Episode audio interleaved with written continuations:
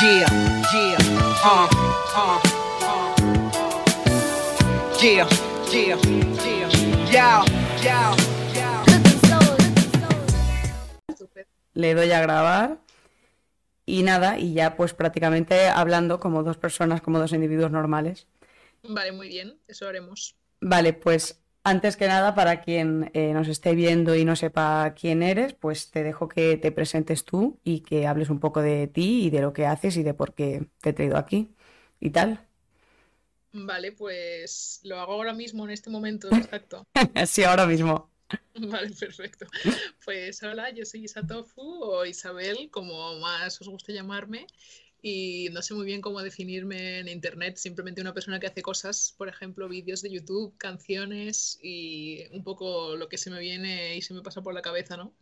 Y entonces, pues Alma me ha invitado aquí generosamente a su podcast para hablar un poco sobre mi música y también sobre todo sobre la parte más de mm, producción, comunicación y promo, ¿no? Básica- Un poco todo ese rollo. Básicamente. Más bien, ¿no? Sí, sí, básicamente eso. Guay, pues perfecto, eso mismo, hola a todos. Pues, eh, pues si no me equivoco, como tengo anotado y demás, empiezas en YouTube hace casi cinco años, puede que más, más o menos.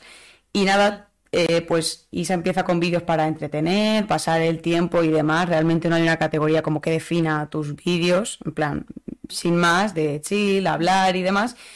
Y de repente empiezas a hacer alguna parodia musical, por las risas, tal, jijijaja. Y, y así, sin comerlo ni beberlo, sacas en 2019 disco. ¿No? Así es. Un momentazo increíble y irrepetible de mi carrera musical. Eh, es un proyecto de siete canciones. Entonces yo a ti te pregunto, ¿fue toda, o sea, son siete canciones, no es una canción de coña, son siete canciones. Eh, son las siete canciones de coña, en plan tú, cuando, cuando haces una canción de broma dices, vale, he hecho una canción de broma, y ya haces las demás, o realmente estabas como descubriendo algo que decías, oye, me lo estoy pasando bien, en plan, es de coña, pero joder, lo estoy disfrutando. Mm, Yo creo que un poco ambas. O sea, realmente yo sabía que todas iban a ser de broma.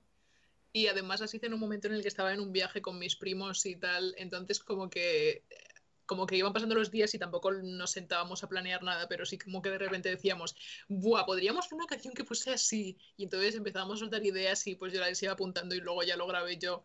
Entonces como que es un, fue un poco proyecto de decir, vamos a hacer cualquier cosa que se nos ocurra y no había ningún límite porque todo era como un poco un juego. Y pues luego lo acabamos centrando en siete canciones, sobre todo Lourdes, mi prima y yo, que ella es la que más me ayudó y, y también lo grabamos juntas y... Pero vamos, que no fue tampoco nada planeado, sino más bien decir, ya que hemos hecho canciones ya como así de broma, vamos a hacer un disco entero, porque simplemente están todas juntas. Básicamente, para agruparlo, ¿no? Sí, exacto, entonces son todas como muy parodia de momentos específicos en los que decíamos, qué gracioso sería hacer esto. Y ya está, y no hubo ningún tipo más de research detrás de ello ni nada, sino simplemente como para pasárnoslo bien y, fue bastante chulo, yo creo, el proceso. Sí, y en cuanto a producir, producir el, el disco como tal, ¿hubo algún momento de decir, oye, qué guay, en plan, esto de producir, en plan, aparte de la broma con mis amigos de pasármelo bien y que estoy disfrutando, eh, hay un momento que dices, oye, me está llamando la atención esto, me gustaría eh, aprender más o lo que sea? Creo que en el punto de la producción no me ha pasado tanto eso, porque al final la producción la llevaba más mi prima Lourdes que en realidad. Lo hacíamos en una aplicación gratuita de producción súper cutre, pero tampoco queríamos mucho más, mucho, mucho más aparato, ¿no? Eh, y entonces como que yo hacía más bien las, las letras y las melodías y eso, que bueno, es que hablo así como súper como si fuese una cosa increíble, realmente tampoco tiene unas melodías ni nada, sol- solamente soy como yo hablando así como un rap extraño, pero bueno. Y entonces eh, Lourdes hacía más la producción y también el logo, por ejemplo, la que hicimos de Navidad juntas, también ella hizo la producción y en el disco que he sacado después, que espero no estar pisando lo que me vas a preguntar después, pero en el último EP que he sacado, Pablo me hizo de la producción, mi amigo Pablo. Entonces realmente yo producción no he tocado casi nada, que es una cosa que me interesaría entrar, pero creo que lo mío eh, es la letra y, y toda la parte como más de sentimientos. Creo que es lo que más me pega a mí. Hmm. porque cuando tú trabajas, eso te iba a preguntar después, pero vaya, me viene genial. Eh, Perfecto. tu amigo, tu amigo Pablo eh, trabaja, o sea, sabe realmente de producciones, es músico o, o algo. Eh, no sabe de producción profesionalmente, o sea, yo creo que fue aprendiendo un poco a medida que preparábamos el EP, pero sí que ha ido muchos años al conservatorio, entonces en cuanto a teoría musical sabe obviamente mucho más que yo. O sea, yo cuando estamos componiendo una canción digo en plan, creo que le falta un vibe melancólico, creo que aquí un, no sé, un algo, y él dice, exactamente necesitas un bajo que no sé qué y no sé qué, y movidas raras que yo no tengo ni idea de cómo funciona eso, entonces creo que nos, o sea, le necesito por esa parte porque si no yo no sabría cómo se pone, se materializa lo que yo estoy pensando en la cabeza cuando estoy haciendo una canción. Hmm. Qué guay. Nos lo pasamos bien, la verdad. Sí, al final lo importante es eso, que te lo pases bien y punto, y de coña. Y en cuanto, es decir, tú sacas el disco de broma, pero lo pones en Spotify. En plan, Sí. jiji, jaja de broma, pero venga, lo subo a Spotify a ver qué pasa. ¿Y cómo fue? Uy, perdón. No, no, no, digo, eh, ¿cómo fue en cuanto a reproducciones? En plan, la gente lo escuchaba, porque tú, en plan, cuando haces una canción de broma, no esperas que la gente la meta a una playlist de estar tranquilo ni, ni demás. Y hubo algo ahí en plan que dijiste, a ver, ¿habrá alguien que lo haya escuchado o, o, o cómo fue? Eh, en ese momento yo creo que no miraba tanto las reproducciones y tal, porque me daba un poco más igual y además lo que más ilusión, ilus- lo que más ilusión me hacía era que mis amigos lo escuchasen y dijesen, qué tía loca, qué risa me he echado con esto y aunque solamente lo voy a escuchar una vez porque entiendo que no es algo que digas, como bien dices, voy a poner en mi playlist, voy a escucharlo cada día, oh, me encanta esta canción, pues no es ese rollo, ¿no? Pero sí Hmm. que es un poco como para reírse y pasárselo bien porque también es bastante teatral. Pero sin embargo me sorprendió que, por ejemplo, la de Mood tuvo bastante éxito en plan como mi segunda canción más reproducida en Spotify, yo creo, o por lo menos eh, de las últimas veces que lo he mirado. Y además, Irene Ferreiro, una actriz de Scam España, la puso en su historia. y entonces ahí pues subió muchísimo las reproducciones y encima la gente le empezó a meter en playlists en plan Scam. Música de Irene Ferreiro, como fans de Irene Ferreiro la metían en sus playlists de Claro. Irene Ferreiro. Y fue increíble, pero yo creo que ella nunca supo que era una canción de broma. Yo creo que solamente lo- la puso porque se llama Mood y era como en plan, sí, my mood today y tal. Entonces como que nunca lo supo, pero yo le mando un saludo desde aquí, seguro que es muy maja. Si nos ve Irene Ferreiro de Scam, pues nada, saludos. Exacto, exacto, un saludo muy grande. Y fue con tu disco de, de- disco, cuando lo, cuando lo subes, fue cuando subiste el, el vídeo después en el que como un montón de gente te, te llamó la atención o hubo como polémica y, y demás. Tienes un vídeo aparte explicando todo, todo el revuelto este, pero ¿puedes explicar un poco cómo, cómo fue para ti el qué pasó y, y demás? Sí, pues fue una cosa mm, increíble, la verdad. Ahora lo recuerdo y, no me importa tanto. En el momento supongo que me afectó más porque era como la primera vez en mi vida que era como expuesta a un público de gente que no es la gente que yo quiero que escuche mi música y de repente la estaban escuchando y estaban así, eh, ¿qué tía rara es esta? ¿Por qué hace esta canción tan mala? Y era como, chicos, es que no lo entendéis, necesitáis el background, necesitáis el background. Personaje y es todo de broma. Y es un disco que literalmente se llama disco, en plan, no puede hacer- haber nada más parodiense, no sé cuál es el adjetivo de parodia, Sí. paródico, bueno, no sé, estoy hablando de idioma. Pero que vamos, que era como todo súper de parodia, súper irónico, súper sarcástico. Entonces, al principio yo decía, esta gente son unos pringados, no se enteran de nada. Pero obviamente luego hay tanta gente diciéndote, pero tía, de verdad, es que estás manchando el nombre de la música, tú no sabes lo que haces. Que es como, joder, me siento un poco humillada y vulnerable porque al final, eh, aunque no lo parezca, crear una persona alrededor de ti y ponerla en internet, aunque todo lo que estés poniendo hasta ese momento sea muy de broma, sigues siendo tú. Entonces, obviamente, si un montón de Mm. gente te viene a insultar, que tuve que bloquear a un montón de gente porque es que a lo mejor un mes después del boom del momento me seguían mencionando y yo así, chicos, vale ya, por favor, solamente estoy aquí tranquila en mi casa. Qué pesados. Pero ahora, después de que haya pasado un tiempo, pienso que realmente siempre tiene que pasar, ¿no? En plan, obviamente, seas un gran artista o pequeño artista, hay algún momento en el que sales de la gente que te escucha y te entiende y la gente que no te escucha ni te entiende dice, ¿qué narices es esto? Y hay un shock ahí momentáneo y que yo creo que es necesario también para tú replantearte qué, qué vas a hacer. Sí, la verdad es que es como, eh, es lo que dices tú, es sacar una cosa de coña y que la gente no entienda que es de coña. Pero yo, Claro. o sea, como dijiste, como dijiste en el, en, en el vídeo, eh, es como que de la gente que escucha esta canción, o sea, si tú llegas a una canción, si tú llegas a tu disco y lo escuchas, yo no me creo que una persona, en plan, lo escuche y diga, eh, o sea, es- va en serio. Es, es como que no puedes escuchar el disco y decir, va en serio, es una obra musical aposta. Y aunque lo fuese, es decir, imagínate que tú lo hubieses hecho aposta, ¿cómo sabes si está mancillando la música o no? En plan, imagina que tú lo hubieras hecho, no, voy a hacer este disco aposta con un sonido eh, así súper eh, garaje, no sé qué, súper tal. O sea, todos somos críticos de música ahora, todos. O, Ya. o qué, en plan.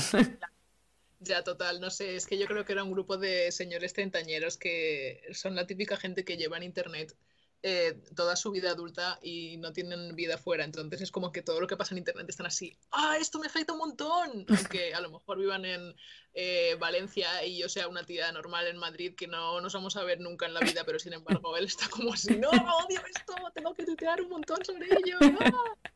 Entonces, no sé, sin más, es gente que opina como si fuese su trabajo. Entonces, no sé, espero que les vaya bien todo. Seguramente ahora estén metiéndose con otra persona. Realmente no tienen nada contra mí. Yo creo que es más como un, como un fenómeno. En plan, dicen, hay que meterse con algo y yo he tocado. O sea que después toca otra persona y ya está. Es un ciclo, ¿no? Sí, básicamente, lo que le pille les ha pillado.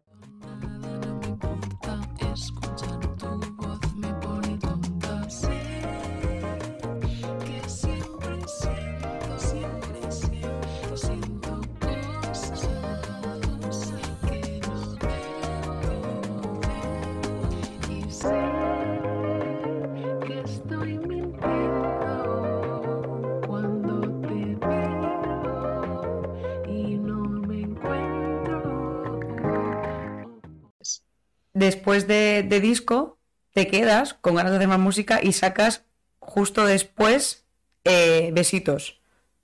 Puede ser, es posible. eh, con un, con un videoclip chulísimo, por cierto. Muchas gracias. Muy chulo el videoclip, me gustó bastante. Y, y Besitos es producida por Carlos René, que es miembro de la banda de Axolotes Mexicanos y es productor de otras muchas canciones, como de Natalia Lacunza, Olvídate de mí de Natalia Lacunza o Rojo por Infierno de Paul Grange y tal. ¿Cómo es que llegas a contactar con él? ¿Le conocías de antes? ¿Y, cómo fue para ti en plan contactar con un productor profesional y no tu prima haciendo canciones en una aplicación? Pues fue un momento increíble. Yo no me lo esperaba. O sea, eh, sí que le conocía de antes porque habíamos coincidido en un evento. Y entonces, vamos, o sea, yo he ido a lo mejor a un solo evento y estaba él. O sea, tampoco es como que yo vaya a un evento cada fin de semana y sea en plan, sí, bueno, justamente estaba con la Indigo ese fin de. No, no, fue totalmente casualidad, en plan. Una casualidad enorme de que coincidiésemos y nos conociésemos y nos caímos bastante bien. Entonces, pues nos seguimos en Instagram tal, nos contestábamos alguna historia, pero sin más, porque tampoco tenemos tanto que ver. O sea, es un señor y yo voy, o sea, no sé, estoy aquí haciendo mis cosas y él es un profesor profesional productor, en plan, tiene otro rollo totalmente. Pero, pero como que dijo durante la cuarentena, chicos, me aburro un montón, pasadme vuestros proyectos que tengáis en marcha y yo los produzco de gratis, en plan, por amor al arte.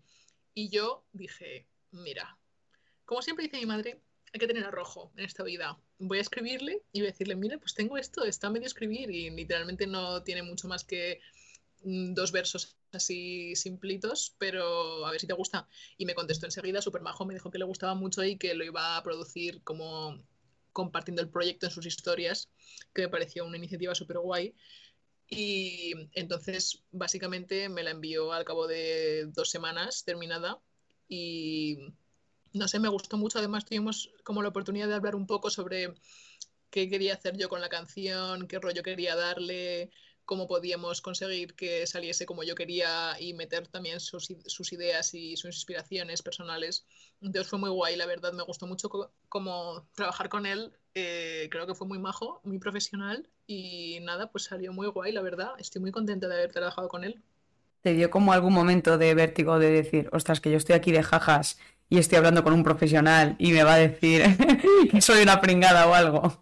Sí, constantemente era. Yo todo el rato, cada vez que mandaba un correo estaba así. eh, Hola Carlos, bueno, no sé. eh, quiero poner una voz de Animal Crossing en esta canción. ¿Qué opinas? Y él así, bueno, veré lo que puedo hacer. O sea, es un tío muy chill, la verdad que tampoco en ningún momento me presionó a, a llevar la canción a un lado o algo así. O sea, fue, fue todo muy libre. Pero yo sí que como nunca he hecho nada con nadie tan profesional, pues obviamente no sabía dónde estaban como los límites. En plan, yo decía, ¿se puede poner acaso una voz de Animal Crossing o me van a denunciar? Y plan, no te van a denunciar. Y yo, ah, vale, vale. Era solo por saber. Y yo en plan, ¿y después de que me des la canción tengo que hacer algo yo con ella? O- Y él, no, Isabel, te la mando y ya está. Y las buenas Spotify. Y yo, ah, vale, vale, vale, gracias, gracias. Joder, pues qué gusto que fuese así. Ya, sí, es muy majo, la verdad. La verdad es que podría haber sido eh, bastante más catastrófico todo.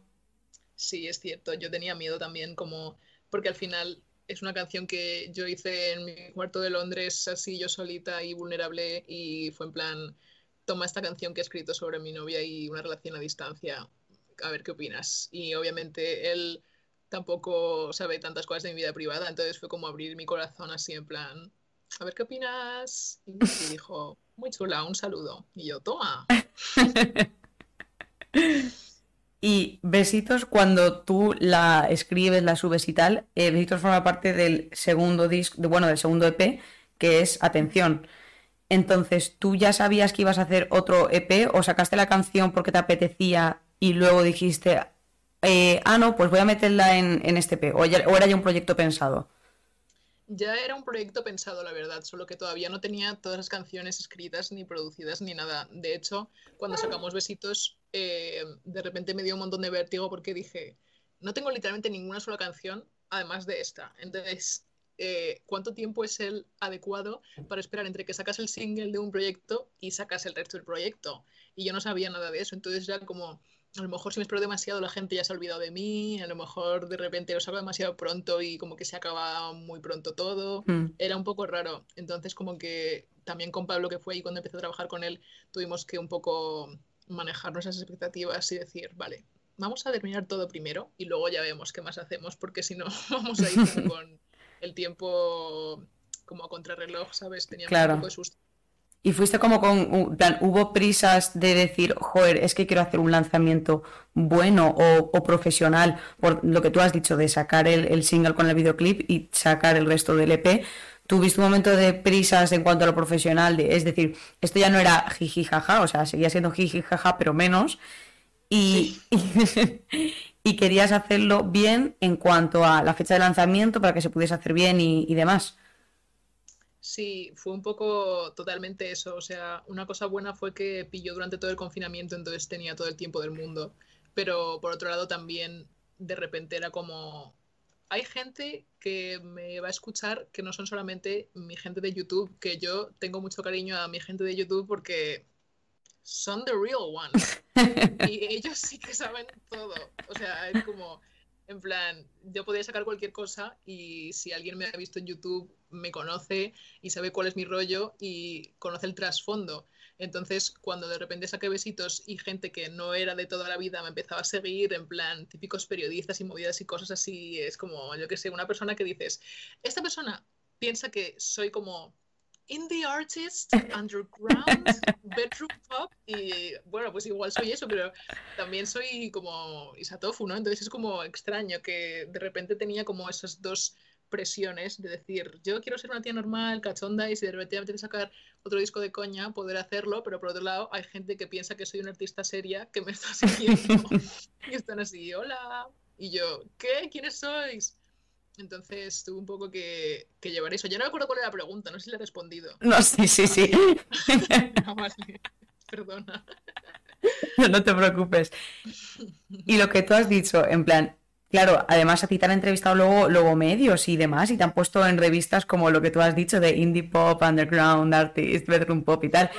¿Qué prefieres que te, en plan, claro, a ver, vaya pregunta más tonta, pero si te, con, si te contactan en una revista, ¿cómo prefieres tú llamarte a ti misma? ¿Prefieres que te sigan reconociendo como tu personaje de YouTube, como Isatofu?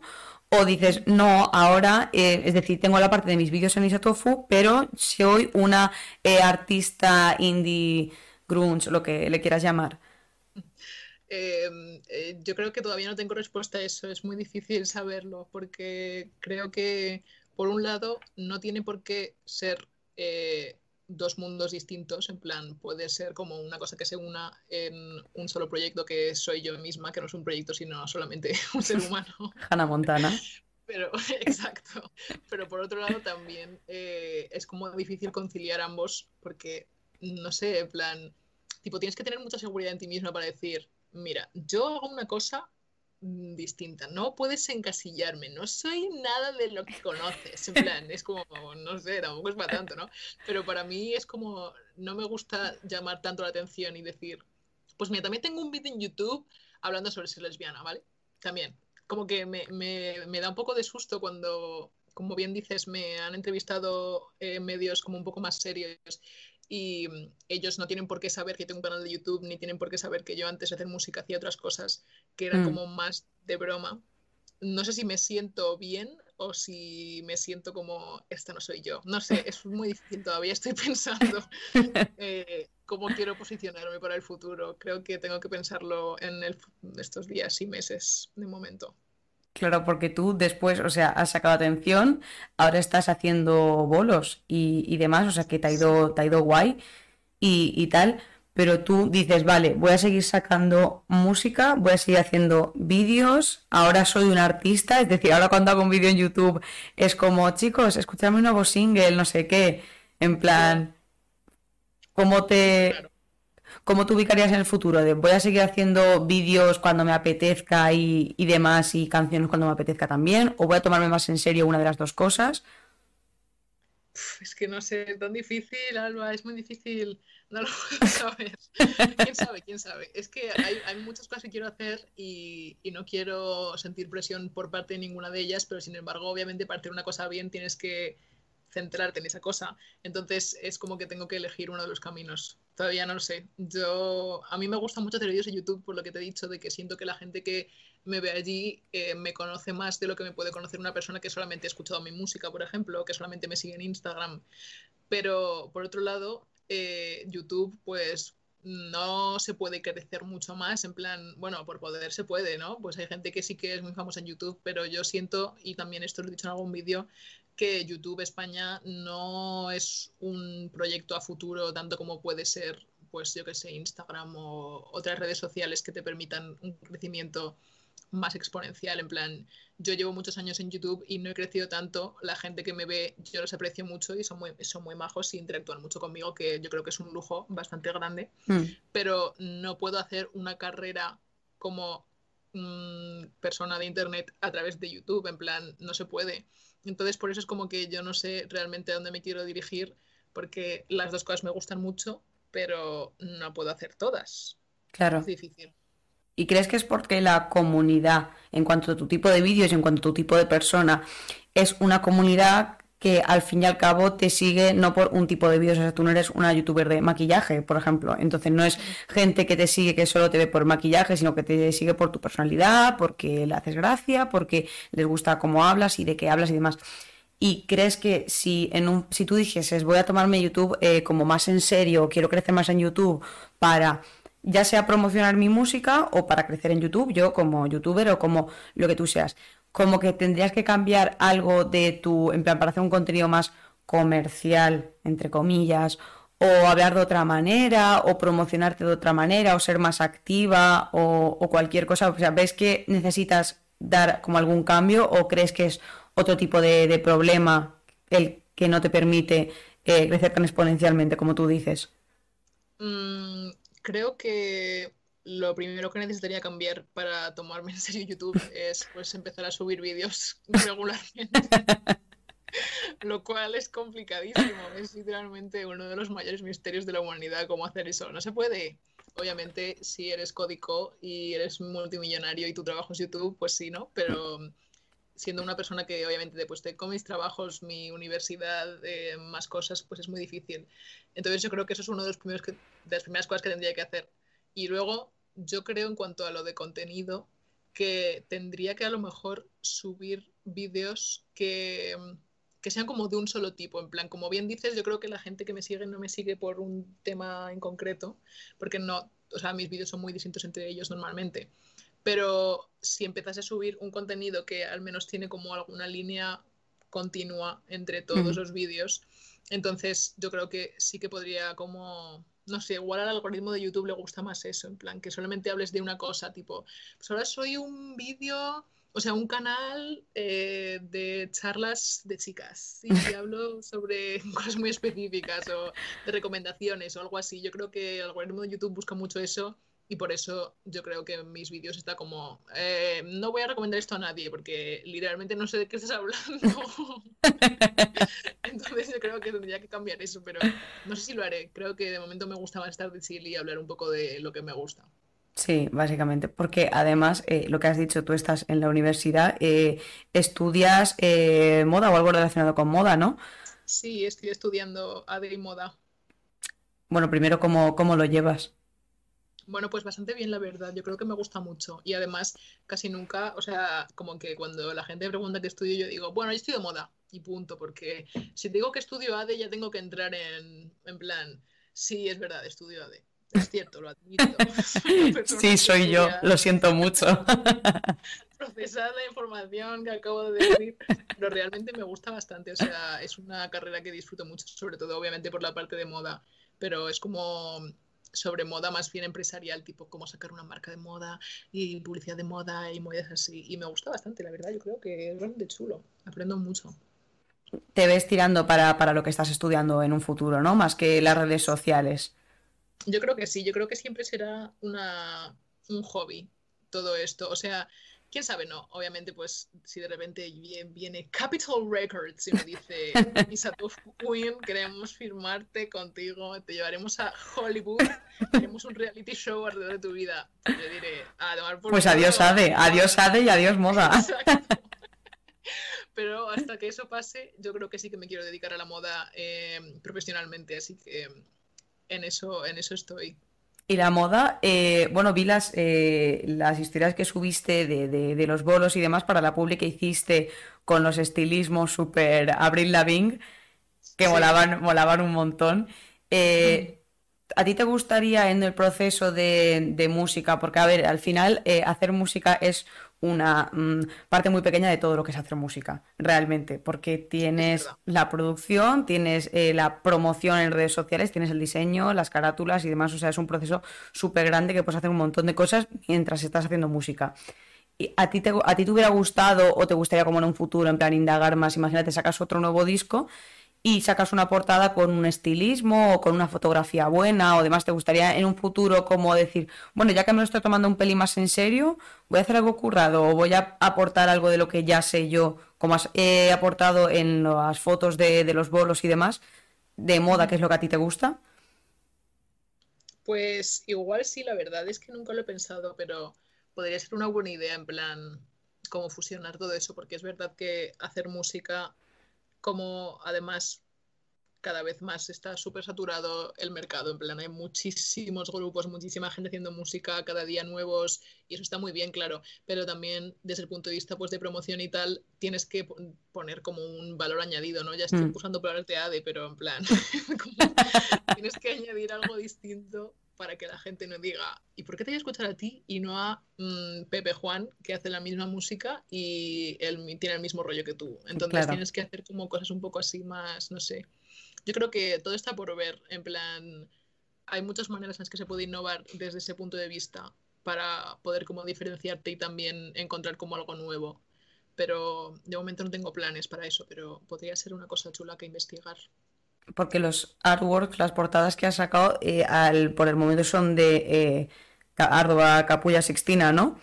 Sí, mi amiga María Ángeles me ha hecho eh, los tres artworks, o sea, es súper talentosa y una queen. Y, y me hizo los tres por amor al arte, porque bueno, yo le invité luego a un chino, pero no le di dinero, porque tampoco tengo tanto, entonces ella lo comprende y somos muy buenas amigas, entonces fue muy chulo trabajar con ella.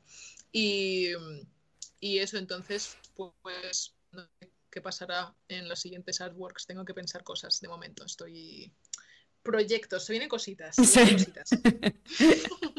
¿Y tú le fuiste a ella con una idea o fue simplemente de decirle, oye, que quiero que me saques una portada y ya lo que, o sea, o pensasteis hubo un, pre- un proceso de creativo, no sé qué?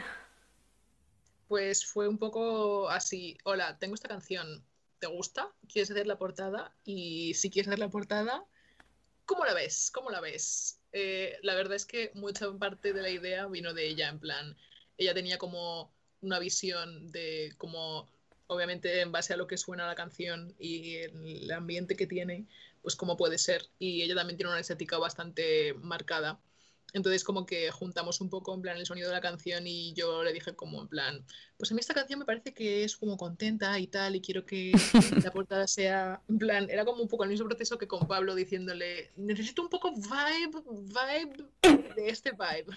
Y vale, esto significa tal instrumento. Pues con María Ángeles, como yo tampoco soy experta de diseño gráfico, yo decía, quiero este vibe. Y ella, tengo esas propuestas. Y yo, ¿cómo lo ha hecho?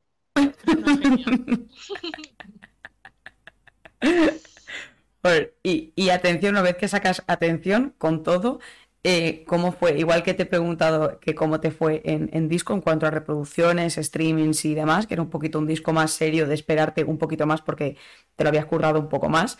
eh, ¿cómo fue la repercusión de después?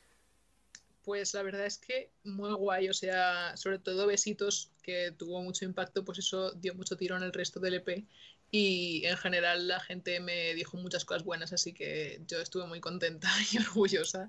Eh, y luego pues también era como un poco proyecto de presentación, en plan, como era el primer momento en el que la gente me empezaba a hacer caso de fuera de YouTube. Entonces era como que la, era un proyecto que era lo primero que yo estaba sacando a sus ojos realmente.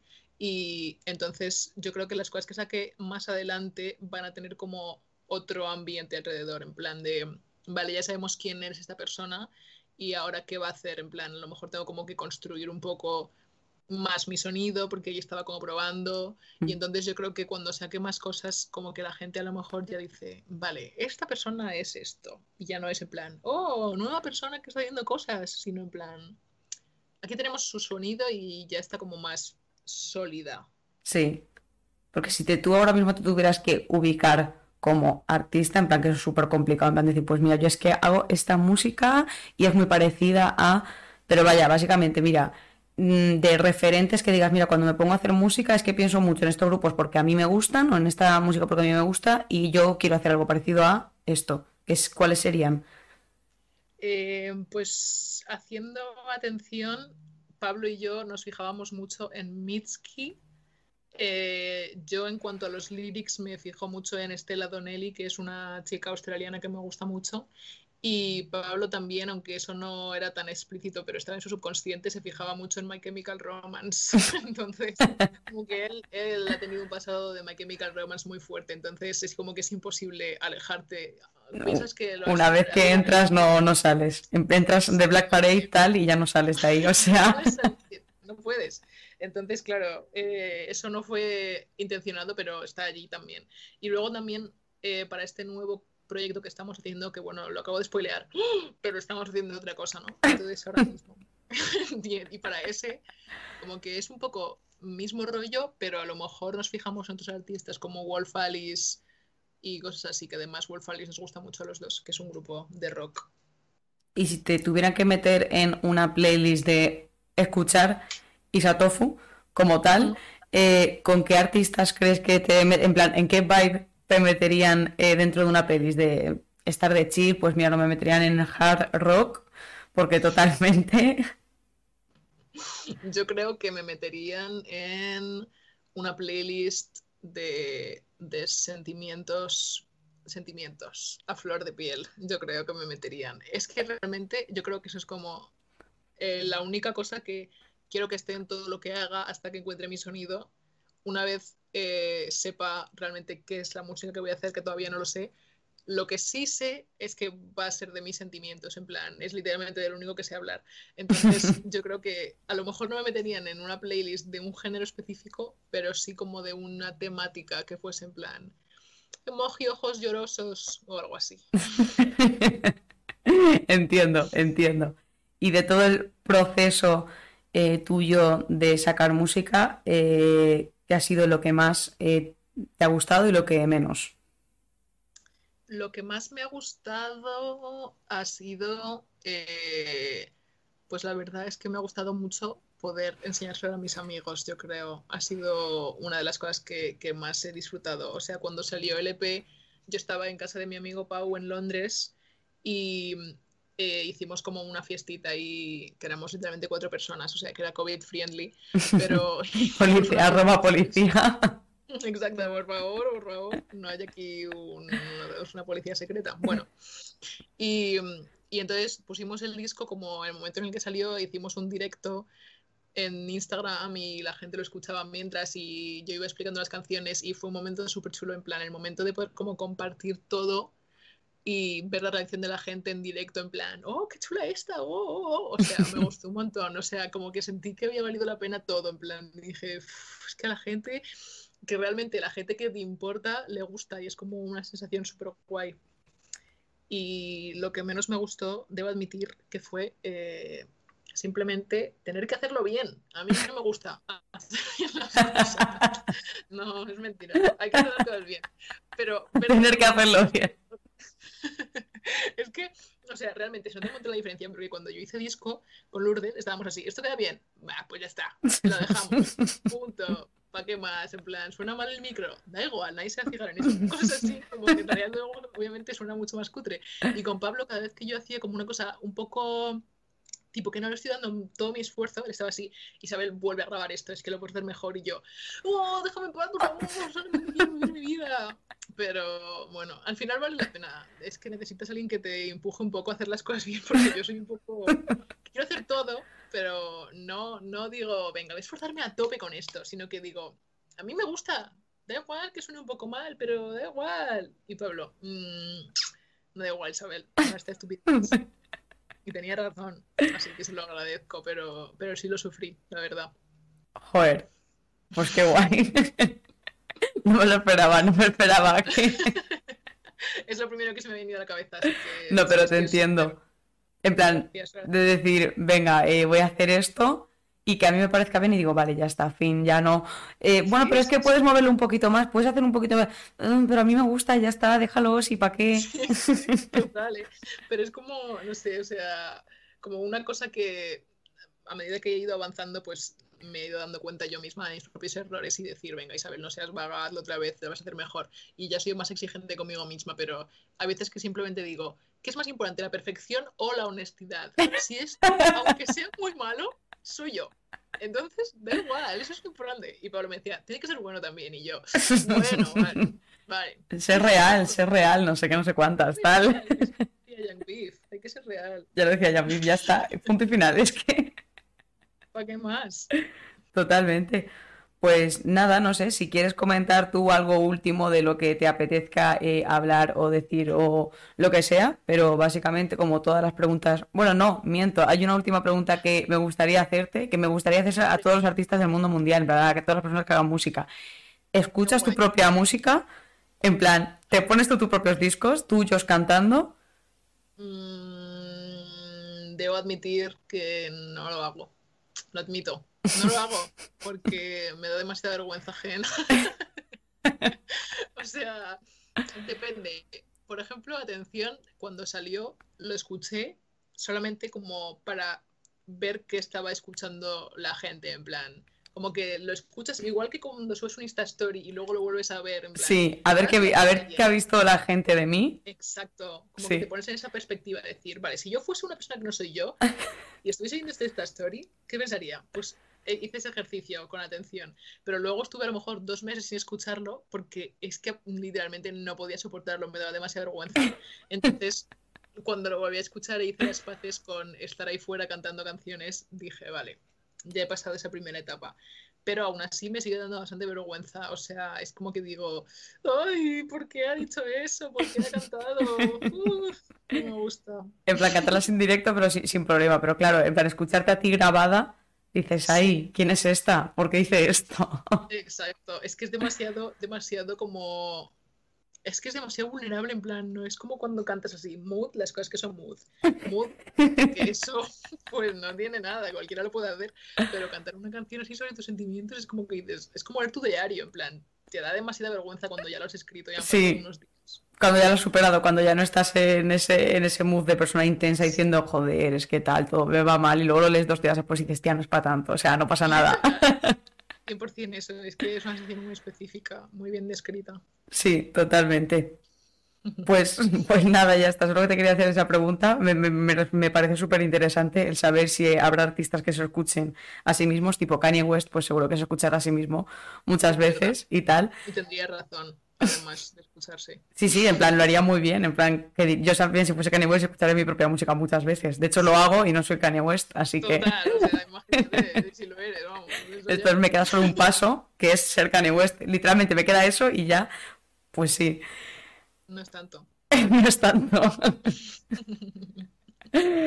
Pues nada, eh, yo no te tengo nada más que decir. Si tienes que, en plan, si quieres avisar de tus bolos para que vaya la gente y tal, y decir cuándo, cuándo son, allí en Madrid y, y eso, o si quieres tú comentar lo que sea. Bueno, pues, pues lo aviso, el 21 de marzo tengo un, bueno, unos conciertos en Microsound para la edición Mujeres en Vivo de Microsound, que va a ser muy guay. El 21 de marzo, domingo por la mañana, es eh, tiempo de vermutito, así que yo creo que puedes venir a verme y a las demás chicas que cantan y luego tomarte una cervecita en el bar. Entonces está genial y tengo muchas ganas, la verdad. Ojalá que vaya mucha gente y sea chulo. Qué guay, qué guay, la verdad. La verdad, estoy contenta. Pues nada, pues nada, yo por mi parte nada más que, que decirte que te vaya muy bien y todo. Y nada, que Sí, sí, antes sí. de que salgas en, en Vice y todo eso y tal, pues te pediré otra entrevista cuando ya saques el tercer disco en el que hayas encontrado tu sonido bedroom pop, indie, aesthetic, no sé qué. Estética. Muchas gracias, Alba, qué guay. Pues nada, que, que un placer y que me ha, me ha hecho mucha ilusión tenerte aquí y hablar y este ratito y tal. Igualmente, muchas gracias por tenerme, ha sido un placer. Pues nada.